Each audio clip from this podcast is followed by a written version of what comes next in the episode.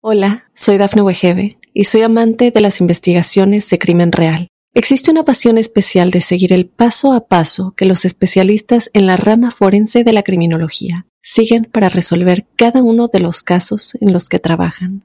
Si tú, como yo, eres una de las personas que encuentran fascinante escuchar este tipo de investigaciones, te invito a escuchar el podcast Trazos Criminales con la experta en perfilación criminal, Laura Quiñones Orquiza en tu plataforma de audio favorita.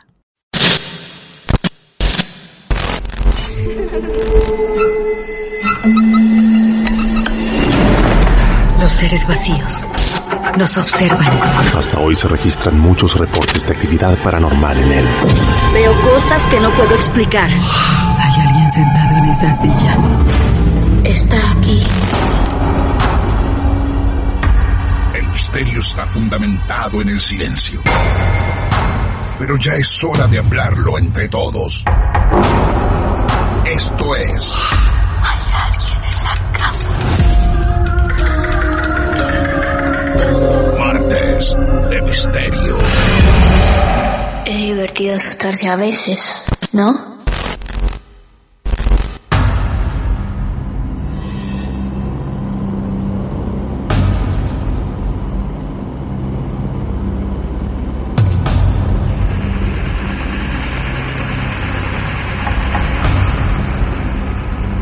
Buenas noches, amigos y amigas, socios y socias de este Club de Amigos del Misterio. Esto es Marte de Misterio, un programa basado en casos reales. Vamos por el mundo entrevistando personas que tienen algo extraño para contar. No sabemos del mundo esotérico dentro de qué campo, pero siempre algo que la ciencia o que lógicamente no se puede interpretar. En el día de hoy vamos a unir, les podría decir, tres países. Estamos aquí en Argentina, nos vamos a ir hasta España, pero vamos a hablar con una venezolana. Ahí está Liz Mari para contarnos su caso real. Liz Mari, ¿cómo te va? Bienvenida. Hola, muchísimas gracias. Bueno, esperando este momento con ansias, la verdad. Qué bien, qué bien. ¿Estoy pronunciando bien tu nombre? ¿Es Liz Mari o es Liz Mari? Lismari, Lismari. Ah, Lismari, lo estoy bien. Bien, ¿significa algo Lismari? Es un nombre que no es muy típico de escuchar. Mira, la verdad es que no lo sé. Ah. Mi mamá se llama Marilyn, entonces me imagino que fue alguna combinación. O... Ah, qué bien. Bueno, ¿cuántos años tienes? Yo tengo 26. 26 años, entonces venezolana, viviendo en España. ¿Te fuiste por trabajo a España? Sí, por, por la situación de Venezuela, básicamente. Claro, claro, claro. Bueno, muy bien. ¿Y allá todo tranquilo? ¿La estás pasando bien? Sí, no, no hay quejas, la verdad. Bueno, bien, perfecto. Bueno, Lismari, gracias por confiar en nosotros, por escribirnos y por decirnos tengo algo para contar. Así que, como vos quieras, desde donde quieras, nos sentamos todos alrededor de la radio, ¿sí? O con nuestros auriculares puestos desde el celular a escuchar lo que tengas para confesarnos. ¿Esto arranca cuándo, más o menos? Mira, esto que te voy a contar empezó en el año 2002, cuando yo tenía nueve años y nos mudamos a una casa en una buena zona de Caracas. Ajá. Eh, algo curioso de la casa que recuerdo muy muy bien cuando la fuimos a ver la primera vez fue que había una especie de hueco debajo de la casa. Había gente trabajando ahí.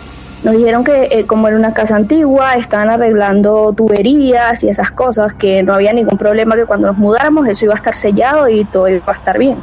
Ah, mira vos, y ese hueco, perdón, ese hueco estaba, vos lo veías desde adentro de la casa. Desde afuera, desde afuera, en la cuestión donde está el estacionamiento, se veía un hueco, pero era un hueco enorme, enorme y había gente trabajando. Eso me llamó muchísimo la atención, la verdad. Como si fuera un, un sótano, era toda la casa como hueca por debajo. Claro. Y había gente trabajando.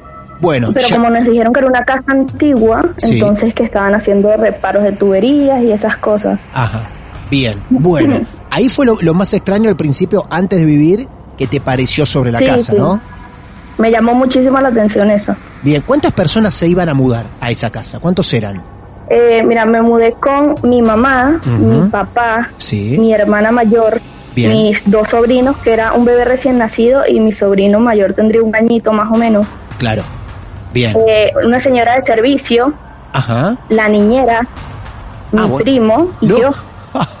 Eran muchos, casa grande entonces. Era, era, la casa era enorme. Te puedo decir que la casa tenía cinco habitaciones, tenía Claro. una biblioteca, tenía una habitación de servicio, dos jardines. La, la casa era enorme, Claro. enorme, enorme. Y lo que les pareció curioso a mis papás, por lo menos, era que para hacer una casa tan grande en una zona buena de Caracas que contaba con vigilancia y todo, la casa la estaban rentando muy, muy barata. No. Está muy, muy barata. No, no, no puede ser. Algo había, ¿no? Lógico. A ellos, a, a ellos les llamó la atención, pero Claro. ¿sabes? ellos sin problema, obviamente ellos estaban encantados. Y yo también porque la casa era grandísima y era súper bonita. Lo que pasa es que era un poco antigua, que te puedo decir, con biblioteca, ¿sabes? Algo que, por ejemplo, en Venezuela no se lleva mucho. Mira. Un, una- un cuarto enorme lleno de estanterías para, para libros, ¿sabes? Claro, claro. Las escaleras de madera. O sea, era una casa, se veía antigua, pero, pero estaba bien, pues se veía bastante bien. Bien, perfecto. Eh, el plan de ustedes era alquilar la casa, no comprarla, ¿no? Sí. Había una, o sea, mis papás obviamente querían comprarla, pero por los momentos estaba la opción solamente de rentarla. Luego, más adelante te cuento el por qué más o menos, porque lo descubrimos tiempo después. Excelente. Vamos de a poquito, entonces, ingresando Claro, sí. a esta casa que Liz Mari, junto a su numerosa familia, iban a empezar a vivir una nueva etapa de la vida. A ver. Claro. Mira, la primera, la- el primer incidente que yo recuerdo como tal fue una vez que estaba con mi primo en la biblioteca. Estábamos en la noche ahí jugando y la biblioteca tenía un ventanal enorme que daba hacia el jardín de atrás. Estábamos jugando tranquilamente y de repente escuchamos que estaban siseando, ¿sabes? Estaban haciendo... y nosotros como que escuchamos y nada, seguimos jugando. Pero Sí. luego están lanzando piedritas a la ventana, se escuchaban piedritas. Ajá. Sí. Nos asustamos horriblemente y llamamos a mi mamá. ¿Pero qué? A ver, yo tenía unos nueve años y mi primo tendría once o doce. Entonces, ¿sabes? Mi mamá en realidad no nos hizo mucho caso. Bien. Nosotros regresamos a la biblioteca, seguimos ahí hablando, no sé qué, y seguía escuchándose siseos y lanzaban piedritas. Miran, llamamos a mi mamá, mira mamá, en serio, o sea, puedes venir, por favor, de verdad estamos escuchando eso. Claro. Cuando mi mamá va a la, lu- a la, a la biblioteca, lanzan una piedrita hacia la ventana. Mi Ah. mamá sale como una loca hacia el jardín porque ella pensaba obviamente que había gente, o sea, que era gente que estaba dentro, o sea, que estaba en, en el jardín. Claro. ¿Quién anda ahí? No sé qué, empezó a gritar, llamó a mi papá, todo el mundo salió y ellos decidieron que iban a ir a la vigilancia, que estaba unas tres casas, o sea, la calle estaba cerrada por, por vigilancia, ¿sabes? Habían cámaras de seguridad, ellos pensaban que era una persona y fueron a la vigilancia y el vigilante les dijo, mira, yo estoy aquí, no ha pasado nadie caminando, no han pasado carros, así que o sea, no, no hay nada. Entonces, eso fue lo primero que yo recordé. Perdóname, ¿no? O sea, que ese hecho, eh, todos estaban como testigos. Estaba testigo también tu mamá, tu papá, todos primero no creyeron, pero después se dieron cuenta que algo o alguien estaba molestando. Sí, en- pero ellos pensaban que era una persona. Tanto que al día siguiente vinieron mis tíos a quedarse a la casa porque dijeron, mi mamá dijo, mira, te lo juro que yo escuché que estaban siseando y estaban lanzando piedritas, entonces vengan porque puede ser alguien que, y sabes, era, era Venezuela, era Caracas, sabes, es peligroso. Vinieron mis tíos a quedarse en la noche por si acaso, sabes, era alguien que quería entrar a la casa, como, como había estado la casa sola bastante tiempo, sabes, ellos pensaron que quizás era una persona. Bien. Entonces, bueno, eso fue lo primero que yo recuerdo de verdad. Lo siguiente que recuerdo fue una noche que estaba en mi cuarto y estaba tranquila y de repente escucho en la pared como tocan la pared, tipo, hacen sonidos como Ajá. así, escucha. Sí, claro que escucho. Golpecitos. como cuatro gol- golpecitos en, en la, la pared, pared. de adentro de la pared, Sí. ¿no? Sí, y yo como era una niña, yo ay, me asusté, pero luego lo hicieron otra vez y yo pensaba que era el vecino, que había un vecino, ¿sabes? Ajá. Yo seguro es alguien de al lado y yo respondía también, entonces él hacía y yo hacía eso pasó unas cuatro veces esa vez hasta que escuché cuando lo hicieron en el techo del cuarto. No, no puede ser, pero esto, esto es increíble. O sea, vos golpea, vos escuchabas que te golpeaban en la pared.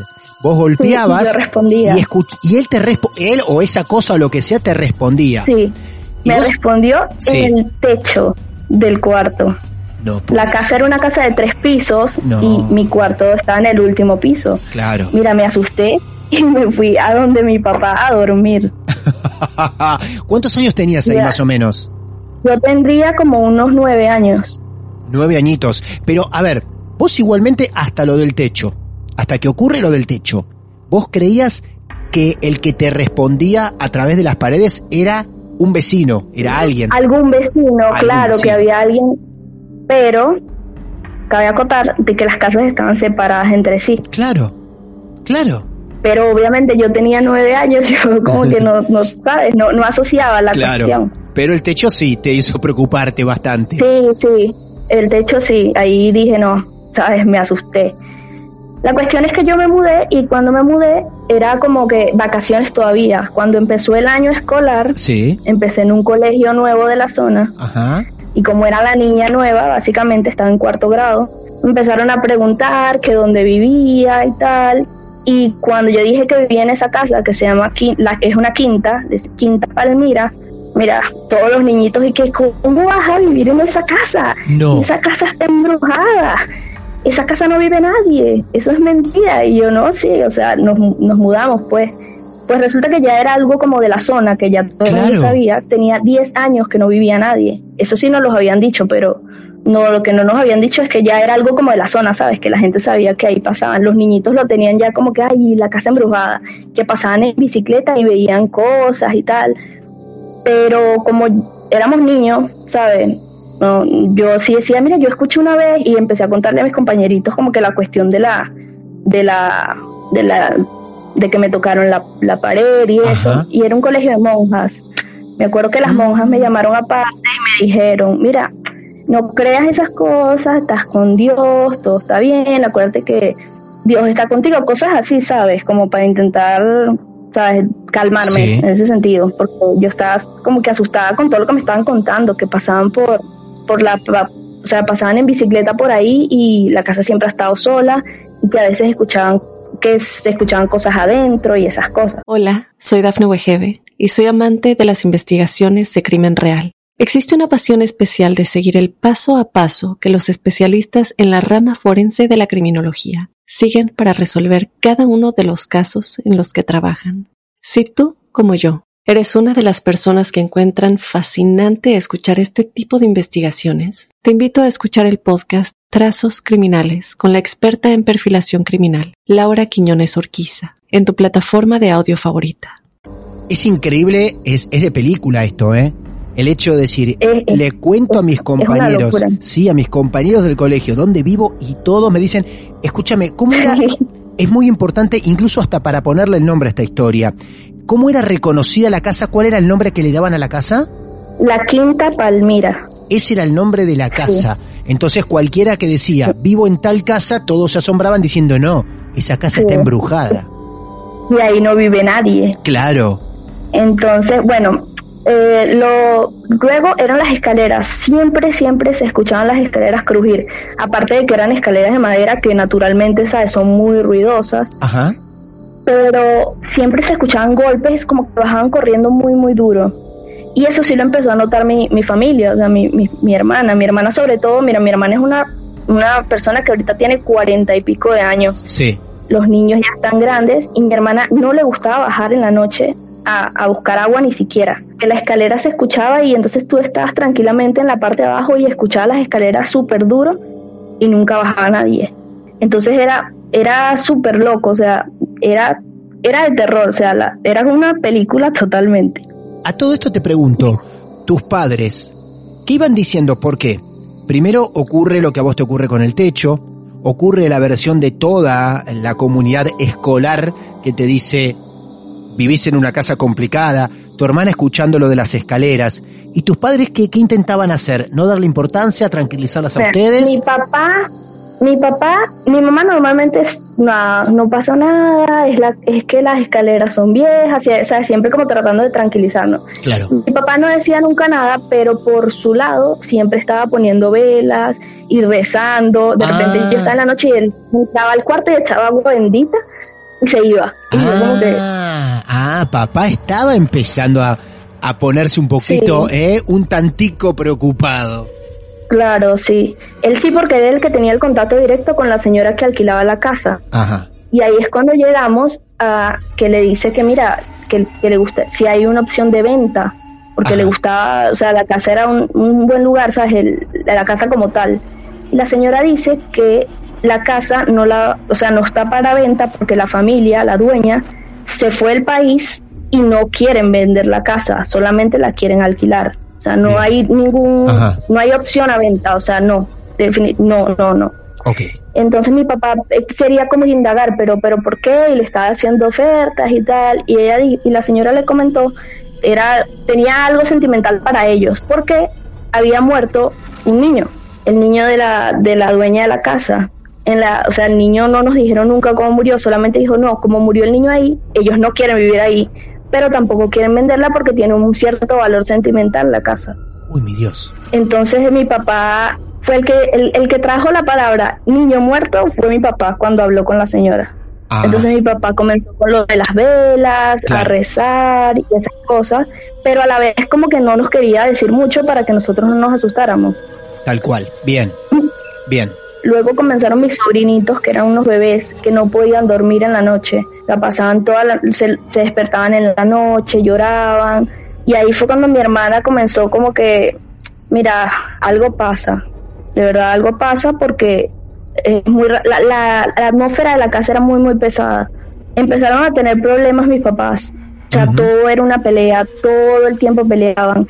Y cuando peleaban, se escuchaba como se reían, se escuchaban risas en el piso y mi papá llegó a la conclusión de que el hueco ese nunca lo habían cerrado, sino que algún vecino tenía como que acceso y se metían a escuchar lo que pasaba en la casa, porque te lo juro que se ponían a reírse en el piso. O sea, del piso se escuchaba como si hubiera alguien abajo riéndose, ¿sabe? Por Dios, o sea, estaban tan convencidos de lo que escuchaban y era tan real lo que escuchaban, Sí, las que voces. buscaban, Claro, buscaban alguna explicación lógica, pero era como que no tiene sentido. Ellos trataban siempre de buscar, no, seguro es que los vecinos, alguno debe tener algún acceso y tal. Y me acuerdo que mi papá en uno de esos momentos de, peleas y tal, mi papá se tiraba en el piso y decía, ¿quién coño está ahí? Y tocaba el piso así, o sea, de verdad que el ambiente de la casa era súper pesado. De, de hecho, mis papás se divorciaron, mi mamá se fue de la casa. mientras. Nos quedamos nosotros ahí Ajá. Sí, todo eso pasaba porque verdad, no sé, empezamos a tener un montón de problemas. Otra cosa que tengo que, que aclarar es que yo tenía gatos, siempre me han gustado los gatos. Mis gatos duraban en la casa máximo dos meses y se iban. O sea, llegué a adoptar cualquier cantidad de gatos que no te puedes imaginar. Y los gatos se iban de la casa. O sea, un gato nunca duró en más...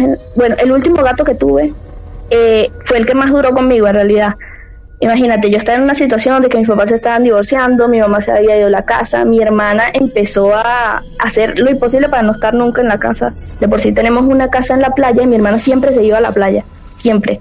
Y yo siempre tenía mis gatos. Pues resulta que el último gato que yo tenía, él siempre estaba como alerta.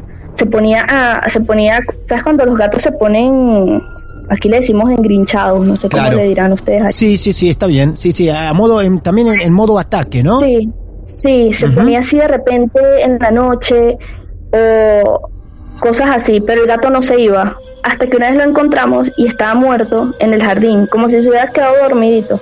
Ah, y estaba Dios. muerto el gato. Por Dios. Ahí mi papá decide llamar a una, una bruja porque, mira, la, la cuestión estaba muy, muy seria. Y la bruja fue durante la mañana, yo estaba en el colegio, no recuerdo.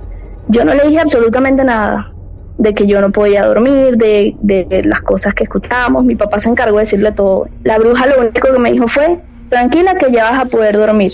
Mira, la cuestión se calmó como por unos meses. Me acuerdo que ya no se escuchaban tantas cosas. Ella puso unas calabazas en las esquinas de la casa y ese mismo día en la noche la- la- se veían como estaban como que pudriéndose.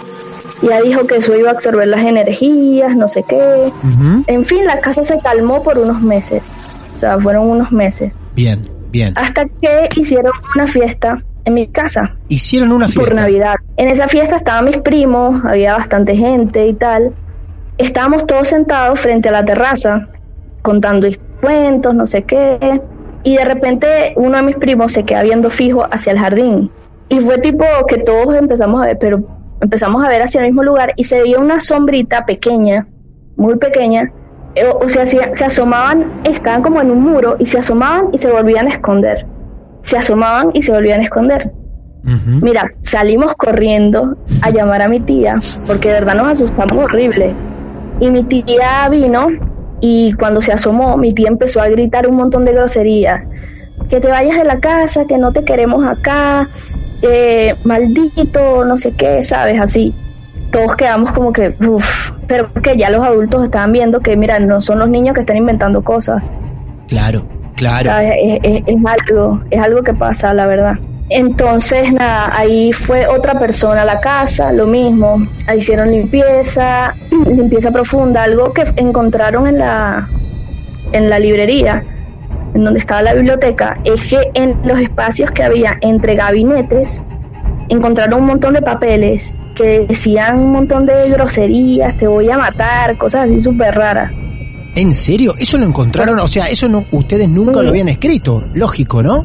No, no, no, no, porque era como entre gabinetes. Sí. Había, sabes, el espacio y está lleno de papeles. Bueno, eso lo limpiaron, eh, hicieron una limpieza general de la casa, velas, Sí. eh, así, pero porque decían que eran malas energías, pero Claro. en realidad, mira, nosotros ya teníamos claro más o menos por dónde iba la cosa cuando nos dijeron que había muerto un niño y aparte la- las cosas que pasaban eran tipo como como juego, ¿sabes? Claro. Salvo la muerte de, del gato.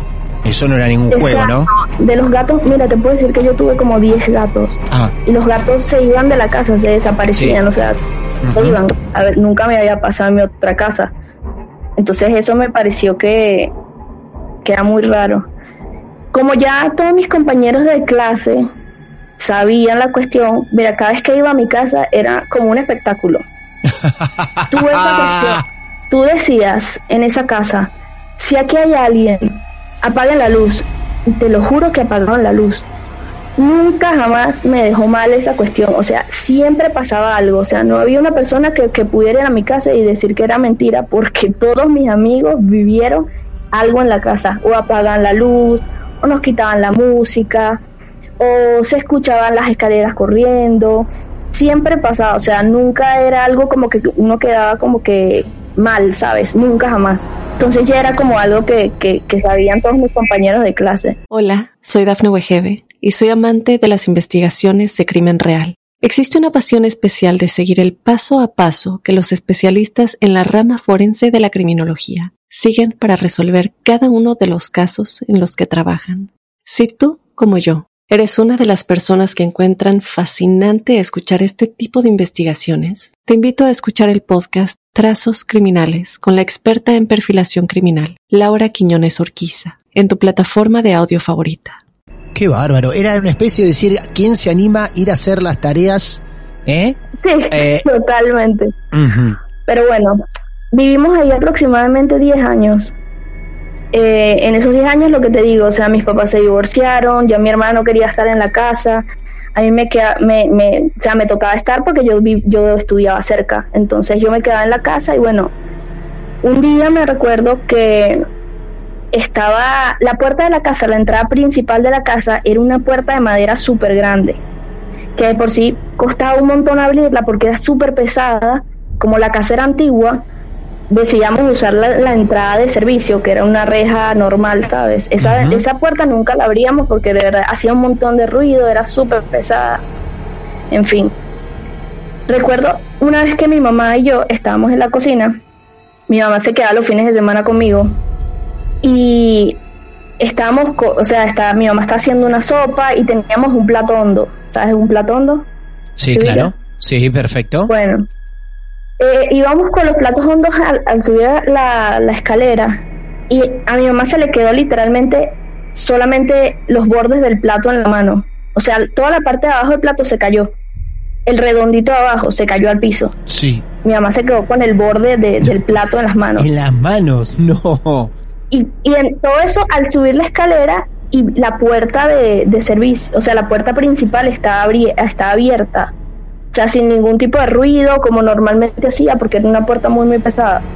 Esa fue como que lo que la, la, la gota de que derramó el vaso porque ya era algo que le había pasado a mi mamá, que era la que no creía, ¿sabes? La que decía que, que no, que, que quizás éramos nosotros, que estábamos, ¿sabes? Es, es una casa vieja, obviamente hace sonidos.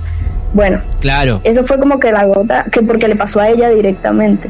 Mi mamá decidió que nos teníamos que ir. Claro, pero tu mamá decide que se vayan todos o ella es la que se va de la casa Sí. como dijiste antes. No, no, no. Mi mamá decía que ya había que mudarse. Ajá. Porque, mira, la puerta se abría sola. Le quedó el plato literalmente en, la, en la mano. En la mano. La casa normalmente tenía vidrieras, o sea, tenía bastantes vidrieras porque era una casa con bastante luz, ¿sabes? Uno de esos días estaban mis sobrinitos jugando en la sala y el gato fue el que avisó, o sea, nosotros lo vemos hasta el día de hoy como que el gato nos avisó. El gato empezó a ponerse eh, en la posición que te comenté, ¿sabes? Así como engrinchado a la ventana y todos vimos, todos los que estábamos en la casa, es decir, mis sobrinitos que estaban jugando eran unos niños, mi hermana, mi primo y las señoras de servicio, vimos como una vidriera se cayó pero súper lento, o sea, vi- pudimos ver cómo se iba cayendo despacito y cayó en el piso. Ah, mira, mis sobrinos estaban, ¿a qué te puedo decir? Seis metros del lugar donde cayó la vidriera. Fue un desastre, o sea, se desastre. volvió añicos el, el piso lleno de vidrio. Fue como que, mira, ya es algo que, que te puede hacer daño, ¿sabes? Qué fuerte eso. Ahí ya buscaban hacer daño entonces. ¿eh? Ahí podrían haber lastimado a alguien. al- a los niños que estaban en el piso. O sea, ahí fue cuando mi, mi mamá dijo, mira, es que ¿qué vamos a hacer? ¿Qué vamos a hacer aquí? Esperar que le caiga algo encima a alguien, que, hay que irse. Entonces empezamos con los planes de la mudanza y cuando estábamos recogiendo las cosas, sacamos las cosas de las gavetas y dejamos todo libre. Imagínate, vamos a empezar a guardar la ropa, dejamos todo cerrado. Cuando regresamos estaban los closets abiertos y todas las gavetas abiertas. Qué locura. O sea, Qué y mi locura. mamá, mi mamá lo único que decía era, mira, ya nos vamos a ir, ya quédate tranquilo, ya te vamos a dejar tu casa, déjanos en paz. Y porque la, la señora, la bruja, le había recomendado que le, que le dijera groserías a la cuestión. No sé para qué servirá eso, pero ella le decía, dile groserías, dile que, que, que te deje en paz, que no sé qué. Y mi mamá lo que hacía era eso. Decía, déjame en paz, ya nos vamos a ir de tu casa, quédate tranquilo ya, no sé qué el proceso de mudanza fue así, o sea, fue un desastre. Eh, las ventanas, abrían las, las puertas, lanzaban las puertas, estábamos todos abajo y de repente se escuchaban las escaleras corriendo y no bajaba nadie. En fin, cuando logramos mudarnos, eh, a mí me pasó que, que me pegó un montón la cuestión porque yo tenía mi vida ahí, tenía mis amigos y tal, pero en realidad estaba súper aliviada porque, ¿sabes? Después de, de vivir en ese lugar donde estaba todos los días al límite, porque sabes que o sea, estaba asustada, no me gustaba bajar, no me gustaba estar sola en la casa, eh, se moría mi gato, ¿sabes? Era un desastre. Eh, nos mudamos a una casa, un edificio, y yo quedé como con la cuestión, mira, te puedo decir que hasta el día de hoy, bueno, las oportunidades que tenía antes cuando viví en Venezuela, tengo dos años en España, de- y yo siempre pasaba por la casa, y la casa está sola, hasta de hoy no la han alquilado otra vez, Qué bárbaro. no, no, no han podido alquilarla otra vez. Qué bárbaro. O sea, porque, y es una casa que te digo, la, la alquilan muy, muy barato para lo que es. Pero ya con la, la cuestión de que, mira, ya es muy pesado, muy pesado el ambiente. Y hasta el día de hoy te puedo decir que yo sueño que estoy en la casa todo el tiempo. O sea, yo siempre que sueño que estoy en, estoy en esa casa, o sea, es algo que, que, que, que no sé, que todavía me, me, ¿sabes? Sigo soñando con la casa, como que siempre estoy ahí, que vivo ahí, que, ¿sabes? Siempre sueño con la casa. Es fantástico todo, todo, es fantástico todo, hasta incluso cómo se dan las primeras relaciones. Imagino, la historia fue avanzando, pero mi cabeza un ratito se quedó en esa habitación Ajá. de esa niña de nueve años jugando a los golpecitos en la pared cuando del otro lado no había ningún vecino porque la casa estaba separada y después los ruidos se trasladaron de la pared al techo. Sí. Eh, es una descripción fue- total. De por sí la señora, la señora, la, la bruja que fue me dijo que no tuve que haberle respondido eso porque eso fue darle pie a, mira, él sabe que, que, que- que tú lo estás viendo, o sea, que tú estás consciente de que él está ahí. Claro. ella me dijo básicamente que yo como que abrí una puerta más a, a esa cuestión. Pero te lo juro que yo hasta el día de hoy sigo soñando con esa casa. ¿Y en la casa qué haces cuando soñas? ¿O, qué te, ¿O te pasa algo en la casa mientras vas soñando? Siempre estoy en esa casa, siempre estoy ahí, siempre estoy en mi cuarto, veo todo tal cual lo dejé, siempre estoy ahí. O sea, es lo, siempre sueño que sí, en el sueño, donde, donde sea que va, siempre está mi casa. O sea, esa siempre es mi casa. Y eso que hasta incluso... yo me mudé, Sí, eso te iba a me decir. mudé de país, eh, viví ya en otra casa, eso pasó, imagínate, hace muchísimo tiempo, en el año 2002, y yo todavía sigo soñando con esa casa. Con esa casa. ¿Has googleado sobre la casa? ¿La has buscado? ¿Hay una, ¿Tiene una dirección esa casa? Para cualquiera que esté escuchando esta historia la puede ver a través de Google. Eh, es la casa, es en Cumbres de Curumo. A ver, si cualquiera que En tenga... Caracas. Esto es un ejercicio que le vamos, lo vamos a invitar a hacer a la gente. Te puedo asegurar que en el momento que alguien esté escuchando esta historia, va a ir corriendo a abrir una computadora o mientras sigue escuchando de su celular, abrir el, el explorador, va a poner Google, como lo estoy yo haciendo en este momento, y vamos a poner todos la dirección de la casa. Vamos a ver qué sale.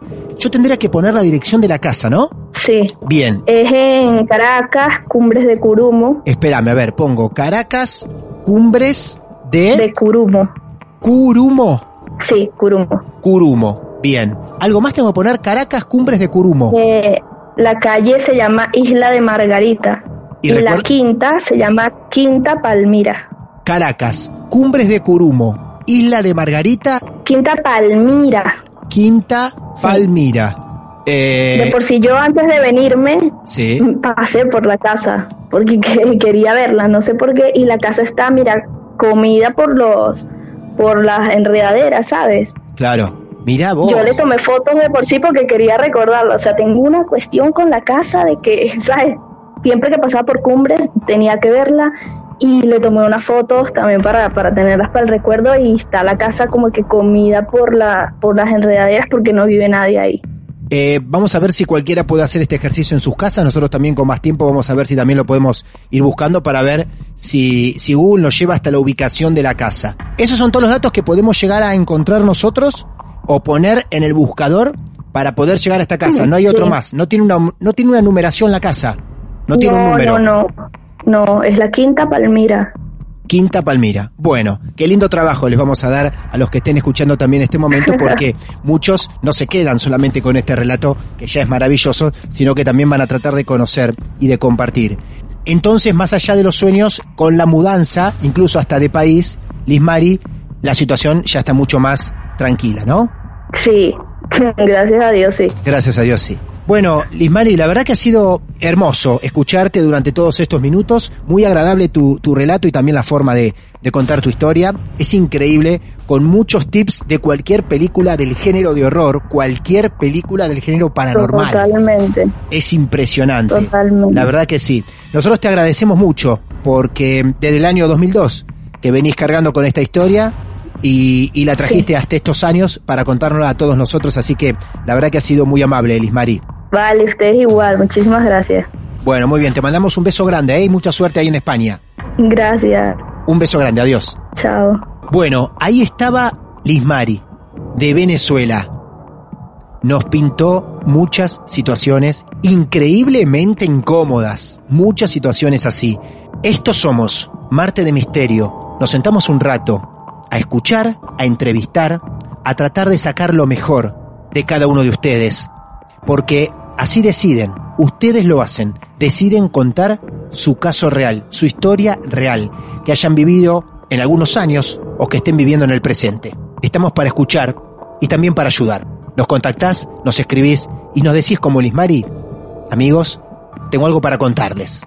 Y en algún momento se podrán sentar en el sillón imaginario de entrevistados de nuestros martes de misterio. El mal viene en formato podcast. Martes de Misterio. Está aquí.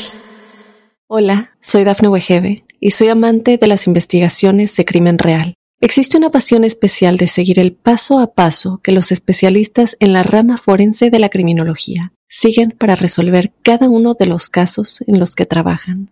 Si tú, como yo, ¿Eres una de las personas que encuentran fascinante escuchar este tipo de investigaciones? Te invito a escuchar el podcast Trazos Criminales con la experta en perfilación criminal, Laura Quiñones Orquiza, en tu plataforma de audio favorita.